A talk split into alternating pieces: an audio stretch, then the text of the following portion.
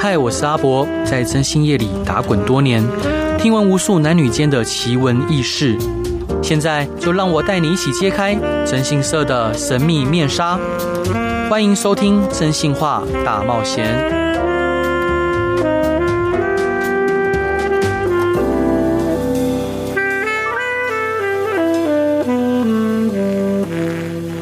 各位亲爱听众朋友，大家晚安，欢迎回到飞碟电台，收听由我真心社阿仔所主持的《真心话大冒险》。每周一到周五晚上十一点到十二点，用声音、用故事、用音乐陪伴你。今天邀请到的一样是昨天我觉得聊得非常的开心，虽然其实是预是是预录的啦，所以说是同一天同一天，但是嗯，因为其实我我开这个广播节目最主要目的还是希望说能够带给很多在婚姻中跟感情中。受到困难跟挫折的朋友，不见得婚姻感情，就人生中能带给很多正向的力量。那因为我自己是苦行僧式的，所以说，呃，听到何宇文小姐的分享，我觉得非常的 正向，而且激励人心。我其实也蛮苦行僧的，只是没有让你看到啊！真的，啊，我也是对自我要求很高的人。嗯，通常别人还没检讨我之前，我自己已经检讨我自己一圈了。哇哦，对，哦，只是我的。个性可能比较经过训练，嗯，因为我在演艺圈嘛。对，如果我要很 care 这些东西的话，我觉得我 活不下去。对对对，我觉得我可能会轮回很多次，所以我就比较看得开。是，对对对。所以您是在哪一些方面会特别要求自己？除了您刚刚提到的，就是你会先优优先的反求诸己的去反省自己以外。嗯，每一件事情哎，可能我的母亲，比如说，因为我的母亲也是传统的母亲，那她离婚以后，对我跟妹妹的要求非常高，尤其我毕竟是长女嘛。对，你看看我现在如花似玉，我知道有一些网友又开始想要批评了。我告诉你哦，我不会受影响的。就是说我我妈妈一直觉得我不够好看，或是不够瘦，嗯，这简直是诡异的事情。你知道，因为你小时候的价值观就是从你父母建立而来的，嗯。我后来才知道，说原来我蛮瘦的耶。对。可是你知道没有用，因为你知道小时候你妈那些灌输了。对，我举例来讲，Michael Jackson 不是一直觉得他鼻子很丑吗？哦，对。就是有听说过他一直整形，是因为他爸爸小时候骂他鼻子很丑。对对对，所以他一直整鼻子。这种小时候，我说以父母为天地，以他们的评价为。皈依的孩子，可能天生比较敏感，同时他也是一个很孝顺、很听话的孩子。对，所以父母讲他们不好的时候，其实要注意。那你不经意的一句话，可能就会伤了这个孩子，对，他是一辈子的。嗯，那我自己就是对我妈妈讲，我很，他就说他觉得我我我不够瘦，嗯，害我这辈子吃饭都没有吃超过，我都没有吃过一碗饭，我到现在也是一样。这颗种子已经长长成一棵大树，但也是一个好的习惯。就是我真的不太乱吃东西，就是我我我我对那个食物就是很节制，很自我要求。我好羡慕你哦！你乱吃，那你刚刚不是说你是苦行僧吗？对对，苦行僧没有苦行在吃这方面。哦，对，我对吃的方面就是比较。可是他的欲望就会转往转往别的地方啊，比如说我我认，其实我嗯我因为我无法对食物就是乱吃舒压，然后我我有一阵子我觉得我喝酒喝蛮多的，你知道对，就是。就是我都觉得我腔掉了，就是我他口腔期的那种压力，就是他转到另外一个方面嘛。是。对，就像很多人他可能呃吸烟或是吃甜食，或者这其实都同一种成瘾，你知道吗？对。对，伙伴，那呃，像你提到说妈妈以前对你有很多的要求，应该近乎苛求了吧？嗯，对，那这会影响到你，就是重新获得人母这样，不是重新对不起，就是当当你成为人母。妈妈的这样子的印象会造成，会影响到你吗？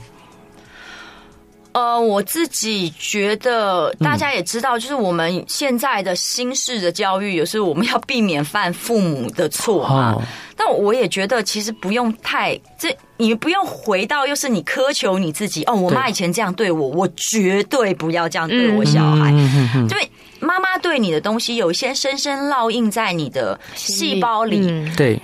其实有时候不小心跑出来，它也不见得完全是不好的，嗯，因为它是一种释放。就像我刚刚说的，你自己当父母也不用当什么完美啊，然后没有缺陷。哎，你小孩子看到完美的父母，他压力更大，他压力很大，好不好？对啊，他也不敢怎么不小心放个屁了。我跟你讲，所以我我觉得没必要。对，所以 是，所以我我我觉得我就是一个。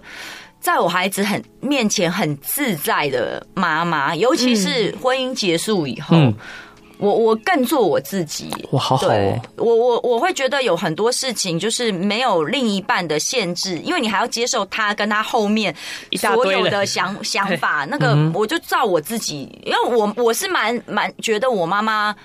我母亲的确有给我一些不好的影响，可是想想也有好的啊。比如说，我我妈妈其实现在没在管我讲什么，嗯，她是如果她听到看到，可能她会不爽，可是她不敢跟我讲的。为什么？因为因为我们家现在我是一家之主啊，就是我经济很独立，我在照顾他，对，所以也有好处啊。很多人他到三四十岁还要听父母的。建议、要求、指挥，然后要听从父母。我完全不用啊！我想做什么，我可以重新活出我自己的生命。是那，呃，现在的我们也不适合再回首过去去苛责我们的父母。嗯，因为当时你的父母就只能做到这样。对，对，他的能力就只能做到这样。像以前。简简单来讲，以前很多医学上的知知识、教养的知识都没有出来啊，对，对不对？所以他他也不是故意的嘛，你只能说他他已经就他知道的给予你了嘛，那那。他已经做到最好了，你再 Yeah. 你再你再回去看这些抱怨他这些也没什么用。那你应该要从自己开始改变，这样子。嗯、这个因为其实那个 rundown 是我们家小编写的，嗯，所以说他这个问题我觉得不知道是对不对。对你来说有所谓的完美婚姻吗？我觉得完美的人都不存在了，也没有完美的婚姻或是完美的关系啦。是对，像我们自己在演艺圈，我为什么可以？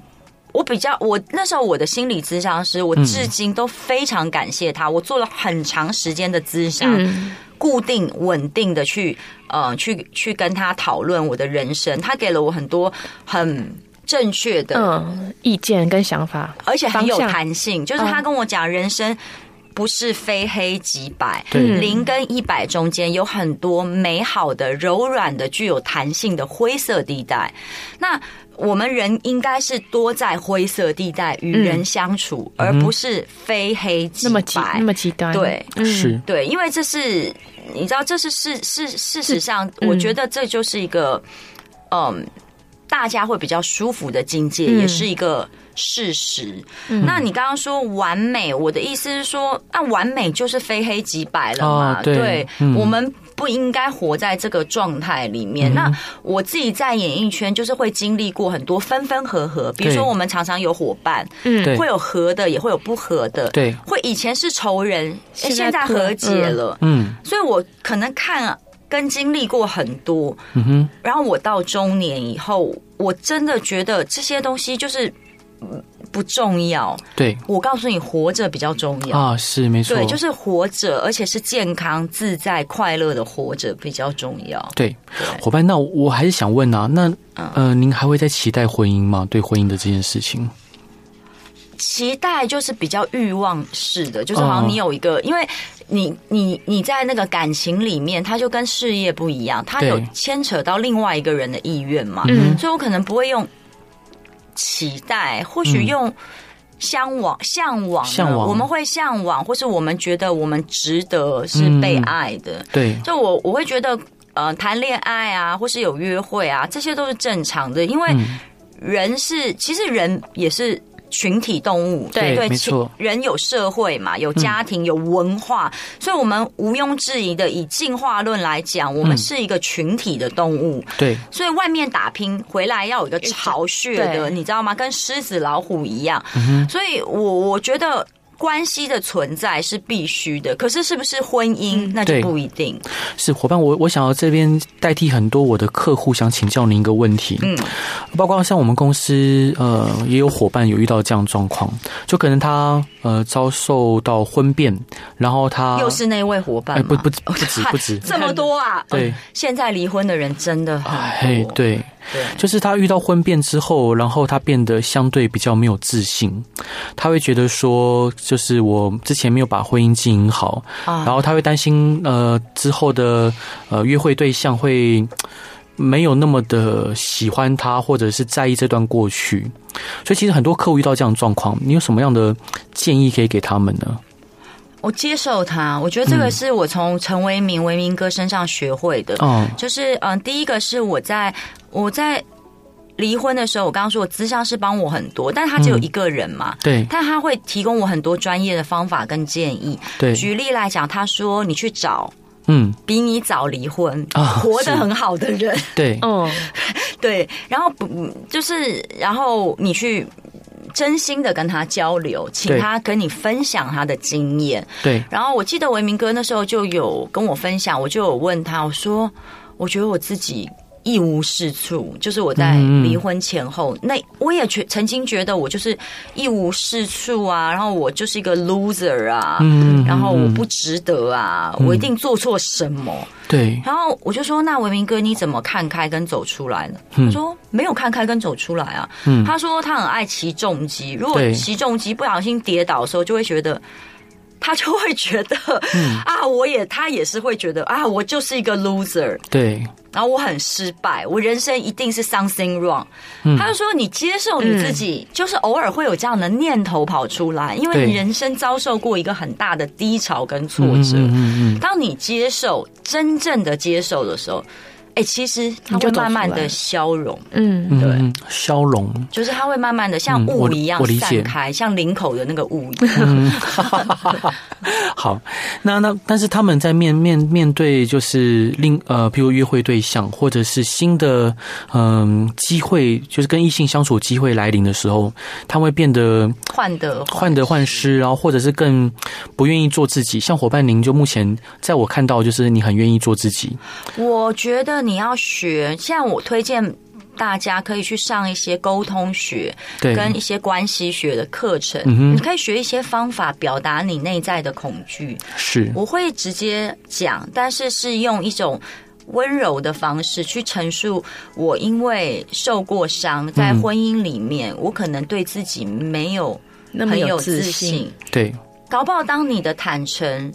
说出来的时候，他或许没有结过婚，他也、嗯、他也会回应你一个很棒的方式，是说：“哦，我不知道高高在上你会有这样的感觉，其实我也是。”对，嗯，那你们就可以开始有良好的互动了。嗯、我觉得坦诚是疗愈自己的第一步啦。好，对，坦诚是疗愈自己的第一步。嗯、那伙伴这一段想分享给大家的歌是什么歌呢？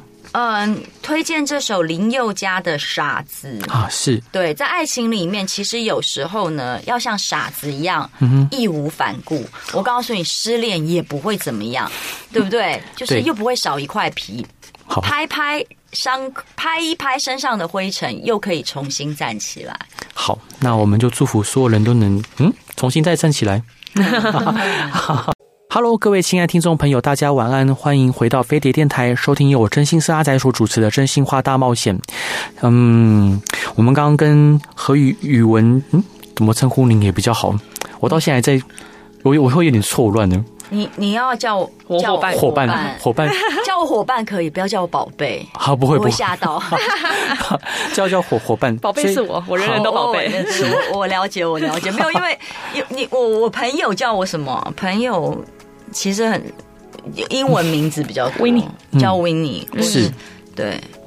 所以呃，想要请问伙伴呢、啊，就是在一段恋爱关系中，你觉得，因为你刚刚分享了很多，那你觉得要如何去保有自己，让自己是完整的，是存在的，然后不被别人框架的？首先你要知道自己是什么啊！嗯、我就说了，我觉得很多人现在根本不知道自己什么。对对啊，你想的你自己，比如说你希望自己成为大老板，嗯，搞不好你的灵魂设定是要当一名画家。嗯，对啊，就是你要首先你要花时间认识、整理好自己，对、嗯，知道自己要什么，嗯、这个已经是。你不整理好，你不知道自己要什么，你以为你自己知道的都是假的。对，那你怎么会跟人家讲出来是、嗯、我要什么？我想要什么？对，我，我觉得第第一步就就已经值得你花很多年时间去探讨了。嗯，但你。一边探讨的同时，你还是一边可以修正吗？修正、调整，一边跟别人交流啊，嗯，这是没有问题。了解，就是所谓的自知者明吧。那在报道上曾经看过啊，就是你直到说可能呃步入中年以后才明白什么叫爱自己。所以在以往的恋爱里面，都是你迁就伴侣吗？我蛮容易有这个。呃，迷失的，我不知道。大部分传统，因为比如说我是四十几岁，嗯、新旧交接时代的人，都是会有点，你知道，就是传统跟现代会冲突嘛。我相信大家都会，尤其我们亚洲的文化有很多，比如说伦理啊、嗯、道德啊，比如说孝顺啊，嗯、然后。女生又有三，以前有三从四德、贤惠这种名词，就是我们到现在可能有西化跟调整过，嗯、跟我们开始，比如说女权是这几年，那所谓女权也不是说我要比男人强，是男女应该要一样，对。对，所以我们还在这个调整的状态里面。嗯、那我我自己从小到就是一个蛮奔放、自由的孩子，但是我发觉我出社会以后，嗯。蛮长期是有被压抑住我自己的感受的，比如说我们被我们工作的时候，可能被设定好是什么角色，在年轻的时候，然后经纪公司有对你有些框架，母亲对你有些框架，社会对你这样的人，比如说我小时候念书念很好，对。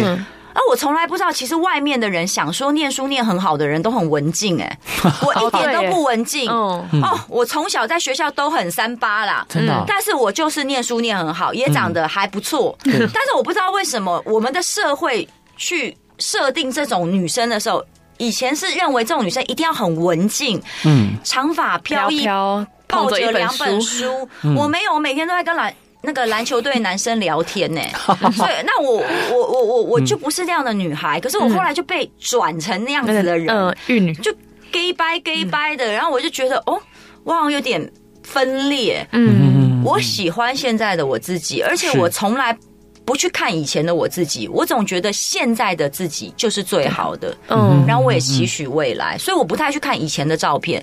尽管我四十几岁了，我还是觉得我现在比二十几岁漂亮。嗯，没错，我确确实是，而且散发就是很有自信的魅力。对，其实好像还是二十几岁比较漂亮了。没有啦，就我的意思是说，我比较看现在。对，没错。那伙伴，您跟前夫还是保持朋友的关系吗？哦，我要跟大家讲，有很多人会问我说：“哎、嗯，就是分开了，我们就比如他刚刚说不要回首，嗯、那你干嘛跟前夫联联络啊？我有小孩啊。嗯、我举例来讲，我们是一对合作友善的父母，不管你跟。”假设正常里面啦，对，比如除非你丧偶嘛，跟爸爸在牢里嘛，对，或是滞留国外不回嘛，啊，不然正常来讲，大部分离婚的家庭还是有父有母的，对，那监护权在谁那边也不重要，你还是要交付小孩嘛，就算他一个月见小孩一次，你也要看到他，对。那我的想法就是，我都要看到他，我干嘛带着怨恨？对啊，怨恨跟怒气看到这个人，我想办法，我们的。呃，纠结我们的，就是我们我们之间的爱恨情仇，在我签字那一刻就结束了，结束了。我开始要疗愈我自己，重新跟你建立新的感情，嗯、因为我必须要见到你。嗯、你想想看哦，你在工作上，对，要是你老板。你很杜烂，你还是会想办法喜欢他，因为他要给你薪水嘛。对，那就是一样的道理嘛。你连工作上都愿意，那你怎么不会为了你爱的孩子做一点牺牲？你就是得见到他。那你孩子看到你们俩臭脸交付，他是不是觉得压力很大？对不对？所以你何必呢？那我就觉得我必须见到的人，我会把他当成当成我的金主跟工作，我很尊重，就是我会觉得我要重新跟你建立一个关系，嗯、我不要永远恨你，我就是一直恨你恨下去。我每次看到你，我想到一个礼拜要看到你两次，我都要臭脸，都想到我们以前不开心，对，多累啊！对我自己的细胞不好哎、欸，我会生病哎、欸，我为什么不看到你的时候是开开心心、自自在在的？好，好难哦。那你就是要疗愈啊，对，因为你你去想在你们。你们婚姻结束之前，可能有一些不快乐。对，那你这一段之前也有过快乐啊？对，没错。对啊，所以我都会想他爱我的时候是什么样子的。哇，我我我觉得其实我我我终于能明白，就是伙伴你提到说，其实另外一个面向你也是蛮要求自己的。嗯，对，因为这些事情不容易耶。这不容易。可是你看，我是不是回到我还蛮实际的？就是我就必须见到你啊，对啊。那我的小孩，因为现实来讲，就是他也不够大到他可以自己来去，你知道吗？就是你不得已，你就是常常会见到他。然后学校很多活动，你还是得一起出席。对。那我不想赌气，就说我不去。嗯。因为我不去，我错过孩子的成长。那我去在那那边几个小时，比如说运动会，我都是臭脸，或者觉得哦，这个人有够。讨厌，还有我是公众人物，别人还会看我们的交流跟相处，那我会觉得，嗯，我必须要让我自己处在很舒服的状态。可是我也不是演，就是说它是有个过程的嘛，嗯、你就慢慢慢慢，比如说一开始你也觉得很痛苦、很别扭，但是你就会，嗯，我我是因为我还是其实回到最初一个。蛮重要的是，你要找专家帮忙，嗯嗯嗯嗯，然后找有经验的朋友，然后要不耻下问，嗯，真的没有什么好不能说的。当你的心哦想要变好的时候，全全宇宙都会来帮你。伙伴，您刚刚提到说找专家跟朋友来帮忙，但我觉得是你本来本来就很知道自己要什么，因为对很多人会找错朋友，对，因为很多。客户他会这边问一个朋友，那边问一个朋友，然后每一个人给的意见都不见得相同，搞不好大相径庭，然后结果他们就变得越来越错乱。对，因为我觉得不管是任何一个行为模式，你可能要有一个一以贯之的系统，不然你可能会。不知道自己在干嘛，对，进退失据。嗯，对啊，就很很多客户都会遇到这样的状况，所以我觉得最大的特点应该是您本来就知道自己要什么。可是我应该是说，在我那一段时间，真的有花很多时间，嗯、比如说我有暂停过我的工作一个月，一个月而已啊，一个月。但是那个月我有全心投入疗愈自己。啊、还有你可能听到很短的，我刚刚不是说。我过去十几年来，我从三十岁开始练瑜伽，对，来，我有学会很多，比如说静心的方法，静心的方法，沟通学、心理学、身心灵的调整，嗯、我有学过很多技巧，所以我要拿回来可能比较快。嗯嗯，对，我自己还也是蛮要求自己的。当时我婚姻出状况的时候，其实我是选择因为投入工作，哦、可是我现在想，唯一没有。做的那么好的是，我应该是投入疗愈，马上对对。可是因为我怕我离婚要钱跟没钱，是我是重新投入工作。可是那个是有加速。我自己变得更不好，因为工作会有压力。哦、那我我觉得我应该拿一些存存款出来，重新回去长时间的练瑜伽或上课。嗯，但我当时没有，这是我自己觉得蛮可惜的。嗯，我是到婚姻快结束，我才想通这个道理。对，嗯、所以那一个月里面做了哪些事情可以问吗？呃，那一个月在等签字啊，比如说我每天都对他笑啊，嗯、这就我就当做没这件事情啊。嗯然后我回到一个就是单纯母亲的身份，尽心尽力的照顾我的孩子啊。然后我做了一件很勇敢的事，比如说我那时候离婚前，我因为状况很不好，常常失眠，跟半夜在喝酒，我就开我去了一个戒酒会，好像美国那个戒酒会圆圈圈圈圈，我都想说，我这是现在是好莱坞巨星吗？为什么要做？你知道，因为好莱坞电影常常拍那个明星去，我想说我搞得还要这样，我就真的做了很多努力，我就。那一个月我就调整我自己，我告诉我自己我要很勇敢呐、啊，对，因为它即将结束了，嗯哼，然后结束之后是全然不同的人生，然后我就想说我要，我我要有一些 something 是不一样的吧，对，所以我我我我那个月就是把工作先搁下，那我经济状况因为是 OK 的嘛，然后重新回到单纯母亲的身份，对。然后单纯女儿的身份，单纯太太的身份，嗯、然后单纯生而为人的身份，嗯，让自己变好，然后养成一个习惯，然后后面，因为我那个月我也其实花蛮多钱的，我好像两天就去找一次我的心理师，对，那我我一定要讲，你要变好要有。要有三大要件，就是第一个是要投钱，对，因为你功课不好嘛，嗯哼，你所以你学校之外你要去补习班啊，补习班要钱，对。然后第二个是你人要去，对，你不能旷课，所以你要花时间，嗯。第三个你要去念书，要念书，你要花心思跟精神，对，这三个要投进去，然后并且放掉期待，嗯哼，那通常就会变好，放掉期待。哎，也不是你做了这些就一定可以上台大嘛，对不对？对。啊，你花那么多钱去找阿宅，也不见得可以抓得到奸哦。就是不是你投了金钱跟时间就一定抓得到，因为搞不好他就是无缘故不爱你，也不是外遇。对，没错，这是有可能吧？应该碰过嘛？当然，当然也有。但其实另外一半的直觉。十之八九还是蛮准的。对，我也说过，我告诉你，抓奸都是老婆先发现的，根本不是真性事，就是躺在旁边，你就是觉得莫名其妙，不对劲。对，真的。哎，伙伴，我就是好奇想问，就是那个最后那个那个月的时间，如果您的呃当时的先生告您讲说，我我全部都会照你的方式改，我很想要我们继续下去。他没有，因为是他要离婚的，他比较坚持离婚。好，那如果他不会这样讲啊。好，那如果他这样讲的话，你会继续走下去吗？当然会啊，因为我就是觉得我们的关系，我发觉我们的关系有问题，然后我期待我们之间有一些改变，嗯，然后事后回想，我可能有点急，有点急，对，因为改变是需要时间的，那这是我自己后来的检讨，但是他是没有意愿的，他会觉得说，嗯，那那就一拍。一拍两瞪眼嘛，一拍两散。对，他就觉得一翻两瞪眼啦。嗯、对，他就觉得嗯，不用讨论，不用检讨了，哦、那就先分开吧。天哪，我我其实虽然说就是您讲的非常正向，但我好像还是能感觉到你的难过。嗯，我蛮难过的，所以我不会否认这个，我不会否认这个难过。就像你刚刚讲说，你认识我一个同学，在感情里面我也受过伤，但是我说真的，我从小到大，嗯，算是被人家追的那种。对，哇，我告诉你。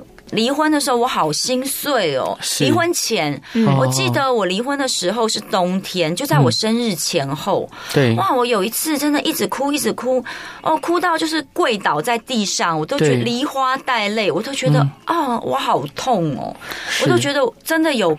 听到心碎的声音，嗯、就是一个人他不要你了。然后真的，我从来不抗拒我的悲伤。我现在每次冬天一到，我就觉得我靠，那种感觉又回来了。啊、虽然已经第三年了，是，又又又即将面到面临到冬天。那这一段您想分享陶喆的什么歌呢？就是这是一个寂寞的季节，分享给大家。为什么想分享这首歌？我觉得我自己刚刚说了嘛，嗯、我就会觉得冬天让人家蛮寂寞的。可是。回想起你的童年，嗯，哎，其实我们是挺能享受寂寞的。啊，对。对，所以我们其实是成年了才忘记寂寞的美，嗯哼，对。好了，那我们一起来听这首歌，陶喆的《寂寞的季节》。Hello，各位亲爱听众朋友，大家晚安，欢迎回到飞碟电台，收听由我真心是阿仔所主持的《真心话大冒险》。今天邀请到的是一位呃非常优秀的艺人以及两性作家，同时他现在有自己的 YouTube，嗯，何妤玟何小姐。对，我还有自己的 Podcast。哇哦，太棒了！对啊，我那那可以讲一下，啊、那讲一下 YouTube 的名频道名称是就何宇文，就何宇文。好像没什么创意，没有创意，没有创意。是那那 Podcast 的名称呢？哦，Podcast 叫老司机三人行啦，因为是我跟高山峰，嗯，还有何嘉文一起。做的那我们是三位老朋友，也是三位老艺人。对，那我们三位 老艺人，对对对，出道都很久了嘛。那相信我们人生的阅历，一定可以跟老司机一样，为你指点迷津，带你找到人生的坦途。哇，太好了！我听得我都想赶快去听了。那还有要来，你不要听而已，哦，没问题，参与参与，好不好？好。同时，何玉文小姐现在出了一本我觉得非常好看的一本书，叫《不完美关系与更好的》。我自己，和和文化出版社所出版的。然后今天呃，就是这两天跟何宇文小姐聊了很多，呃，不管是婚姻啊或感情中她的想法跟看法，还是要再次跟各位听众朋友分享，就是我真的觉得很羡慕。好，包括呃，就是我们私下聊的内容，我也觉得哇，对啊，你不要把它播出来，不会 不会，我我。不会，我我这这个做，你比我还怕，对不对？对，呃，其实呃也不不是，这是做做这个行业，我们很重视。隐私，对伙伴的隐私。谢谢 谢谢，好吧，伙伴，那嗯，就应该这是我们公我们公司的小编想问您的，如果现在想要请你写一段话给十年后的自己，你会跟自己说什么？哦，我告诉你，我的另外一个座右铭就是，不论你 什么，你有几个座右铭？我我有好几个座右铭，但我今天分享好几个都是人生励志金句，我要跟他保证让你。活下去，就你不能哦，不管你是谁，你你有钱如郭台铭，对，或是你穷到在路边街友，都是一样，你永远不能决定你生命的长度，对，反正呢，你不会确定你可以活过明天的。哎，你现在仔细想想，就是这样哦。你说我没有人能确定，对，你你生命的长短，对，所以呢，我从来不规划以后的事，嗯。啊呃。除了有一件事情，就是财务上你要做一点点的规划，准对准备。嗯、那其他剩下的，我是完全不强求，所以没有什么十年后的自己，因为我不知道我会不会活着嘞。嗯、但是我要讲的是，不管给几年后的自己或现在的自己。我觉得我的此生是没有遗憾的。哇，太棒了！我没有什么对不起的人事物，是我要觉得，我我很我躺在那个病床前，可能要说，哎呀，对不起，我好想要跟你当初什么什么。哦，没有，因为我觉得，even 对我的孩子跟我的前夫，我都觉得我交代跟。补，也不是补偿，就我交交代跟解释，跟我觉得重新建立这个关系都已经很完整了。嗯，对对。那如果是刚讲是十年后，那你有什么话想对十年前的自己说的吗？嗯，就是可能，嗯，呃，呃，是不是 当初可，因为十年前刚好我刚好我认识我前夫是十年了，因为如果我们结婚八年离婚的，现在离婚两年多，快三年。对，哎，就是说。你要，我觉得这也蛮难说的，因为我们也不能回到过去，又没有平 行宇宙，可能就想一想，不要那么，因为我们认识很短时间就结婚了。对，如果真的回想，以我的个性认识久一点，我就不会结婚了啊！真的？为什么？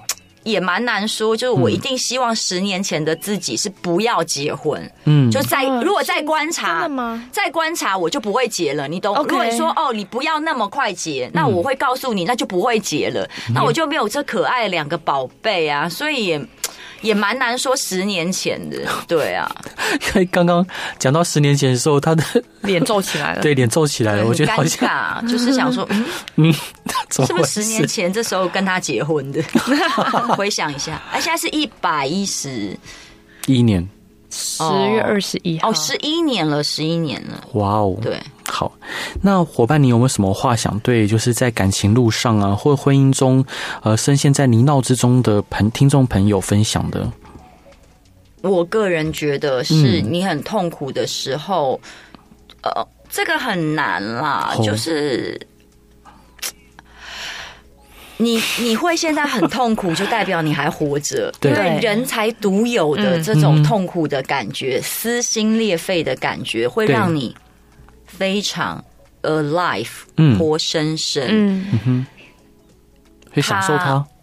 不要说享受，应该说接受它，嗯、是人类独有的一种特质。对，然后我自己只能说我是一个过来人，嗯，嗯。我告诉你，就心痛它会过去，嗯、癌症痛它才不会过去。嗯、所以你如果得了癌症，你可能就是一期、二期、三期、四期，然后痛拜拜嘛。嗯、哦，但是你知道吗？心痛它是可以从比如四期回到一期的。嗯、我不觉得心痛要回到零期。嗯，对，可是心痛可以回到一期的，所以你它是可以逆转的。所以。呃，享受不是享受，接受你现在的痛苦，并且告诉自己，他就是你什么都不做，只是接受，你就会慢慢随着时间回到一起了。用时间疗愈，最后还是这个话。嗯，对啊。但那那伙伴，我想请，就是这其实要回到之前的问题，我想问说，因为当你刚刚有提到说是您的先生比较希望分开，那时候他比较希望离婚，嗯、我希望分居，你希望分居。但那时候，如果你现在回想，有什么样的方式可以？因为你你说，如果遇到这样的状况，就就接受他吗？我会更早签字，不跟他纠缠，啊、因为你、啊、你最后如果是嗯，他他要 A，你要 B 嘛，嗯、你们会一定一直磨，都一直拖，一直磨，嗯、甚至你们会有争执啊。嗯、对，那那嗯，我就是我刚才大家也不要演了，你就说你怎么可能两个人坐下来喝杯茶，吃块蛋糕，好好谈？没有，那都是最后不得已的，你一定是。高潮迭起，家里都上演过你征信社对。有看到的那些状况的，对，对，对，所以我我我会觉得哦，那些就是那些耗损能量的事，我不想做那么多，嗯、就是早一点尊重他，啊，我就先签，嗯哼哼，然后后面再谈。我我我，因为我觉得没有什么好失去的。我现在，所以我我后来交朋友、对待关系，我都比较豁达。对，对我朋友，我真的不敢相信，我这么这么热情疯狂的人，竟然，嗯，现在好多新认识的朋友说我是一个很理性的人。嗯，我要理性从来没有在我生命中出现过。对，我觉得我觉得好开心哦，我竟然有理性了。对，可是很多客户他会遇到这样状况，他会希望能挽回另外一半。所以会啊，你签字以后也可以再挽回啊！嗯、你不要以为签字以后就不会挽回了嘛。OK，这个就是我刚刚说的，嗯，因为我自己经历的过程是，我没有重新跟他建立一段爱情，但我有重新跟他建立一段情谊，情谊，这是有可能的。嗯、你因为人。我告诉你，人好聚好散，日后相见，你还可以重新建立。对。但如果你们俩现在，你不把他，你偷拍他，偷跟他，把他弄死了，没错。你又说你要挽回他，谁要给你挽回啊？嗯，对不对？你你懂我吗？你我，我把你踩到底，然后我再跟你说我爱你，我要挽回，那不很难呐？因为你去想想看，将心比心，所以我才说你不要弄到你想挽回又无法挽回的境界嘛。对。那。嗯，但我还是想问说，有没有什么你觉得可以建议他们挽回另外一半新的撇步或者方法？撇步就是找专业的人，我蛮建议就是像时下大家第虽然说会影响你的生意，要不要第一个嗯，在找征信社嗯，只敢找律师之前，要不要先看看自己，自己先做心理咨商，从自己开始，没错。嗯，婚姻呃，那个心理咨商是有很多种，嗯。就也有戒酒戒毒的咨商师啊，你不要找，你不要找错，你去找专门做婚姻的，嗯，处理感情的咨商师，你问就好。你到身心科的医生，你去问，嗯，然后也需要一点时间适应，因为有可能搞不好那个磁场不合，磁场不合没有它不好，但是你就慢慢找啊，你先调整你自己，嗯，知道自己要什么，对，再来，当你调整好了。再去跟对方沟通，看看两个人之间有没有办法做一些调整。嗯、你可以两个人一起去看，没错。对啊，你不要一开始就拍桌子跟他说：“哎、欸，我们两个问题，我们你跟我去看。嗯”那谁会开心？所以你先调整你自己。对对啊，其实我的想法完全是一样的，就是我常跟很多客户，我也跟我们公司业务这样讲，就是当你发现另外一半有问题的时候，尽量尽量先不要去想说用征信社的手法。去做调查，因为你先用征信社，嗯，其实就是先检讨别人了嘛。对，一段关系出问题哦，呃，我一定要讲，就是某一些很少很少的情况，可能有百分百的错误，但大部分的关系没有百分之百都在对方的责任啦。没错，对啊，你也知道，就是也一定就是你有什么东西，他才这样子。那。你为什么不能先认知到这个事实？你认知到这个事实，你才有安全下装跟挽回的空间，也才有。过得更好的空间哦。是，那何宇文这本书有在就是提到说，这是一个接纳不完美的故事，也是一个面对真实疗愈自己的故事。那我也希望各位听众朋友，或乃至于嗯，你可能有打算要找征信社的客户，我就像刚刚何宇文说的，我们先调整自己，然后尝试着沟通，然后看看有没有其他的解方。我先看一本我的书啊，对对，然后先找找心理咨商师，你也可以先看书，嗯，听听有一些。有些心理师有开一些关系两性的 podcast，对，没错，你可以先听听。好，那再次跟各位推荐这本书，就是何玉文写的《不完美关系与更好的我自己》，谢谢。和合文化出版社所出版。那伙伴，最后一段您想分享的歌是什么歌？呃，梁静茹的《如果有一天》。哇哦，对，人生就是一个，就是有时候你可能不知道。呃，走在路上可能会碰到以前的男朋友嘛，或是你知道，因为电话没换，你也会对，也会对对对，也会接到以前男朋友的电话，所以我觉得我们永远不能不知道未来会发生什么，对，但带着没有遗憾的心，勇敢往前进吧。嗯，那您期待的这一天是什么样的一天？我觉得今天就蛮美好的啊，至少我今天讲跟你录完，不用再去录影了，是 就蛮美好的，因为我明天可以休假。嗯，太棒了。那各位听众朋友，如果有想要听任何样的案例啊，或者想分享什么样的事情，或者是你有什么样的问题，都欢迎来到征信社阿宅的粉丝团留言。那今天再次谢谢可爱的伙伴何宇文，谢谢，还有谢谢我可爱的优秀的伙伴 CC。